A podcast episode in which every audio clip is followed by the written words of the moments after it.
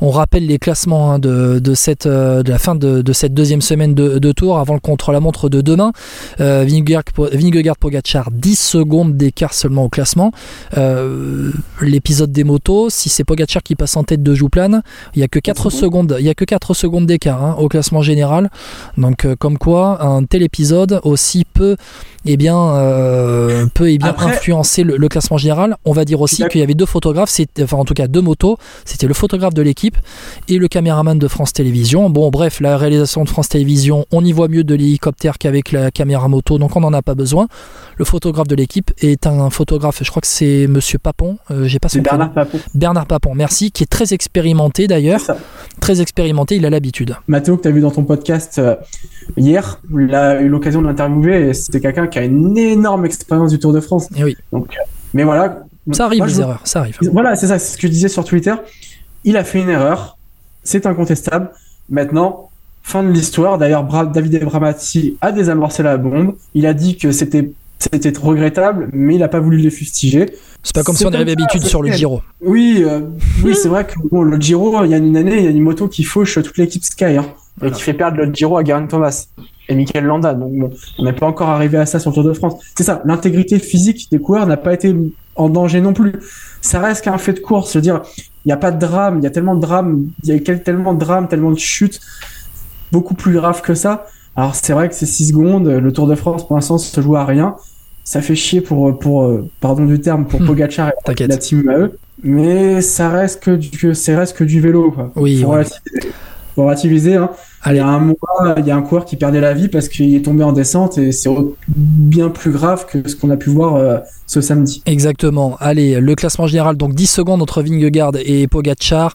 Euh, Rodriguez, 3 à 5,21 devant Adam Yates et Jay Hindley. Cus Bilbao, on les a fait, hein, les classements généraux tout à l'heure. Euh, Simon Yates 8, Godu Martin 9, 10, Félix Gall 11e, Pitcock 12, Pinot 13, les autres français, Clément Berthet 20e, Madouas 21e, Wout van Aert n'est pas français mais bon 23e, Barguil Burgodo 25, 26. Maillot vert, c'est quasiment fini, Philipsen devant Pedersen et Cocard. Philipsen 323 points, Pedersen 179 points, le classement de la montagne très serré, 58 points. Ils sont à égalité en tête, Chicone devant Paules à 54 points, Vingegaard à 48 points, Pogacar. Wout van Aert 47 points, 5 du classement. Attention, euh, peut-être qu'il s'y repart en échappé. Euh, il est à 11 points de Chicone et Paules. D'ailleurs, d'ailleurs, d'ailleurs, dans le contre-la-montre de demain, est-ce que la côte de Domancy compte pour le classement de la montagne? Oui, exactement. Deuxième catégorie, donc à voir aussi, ça peut euh, être décisif. Meilleur jeune Pogacar, 5 minutes devant Carlos Rodriguez, meilleure équipe.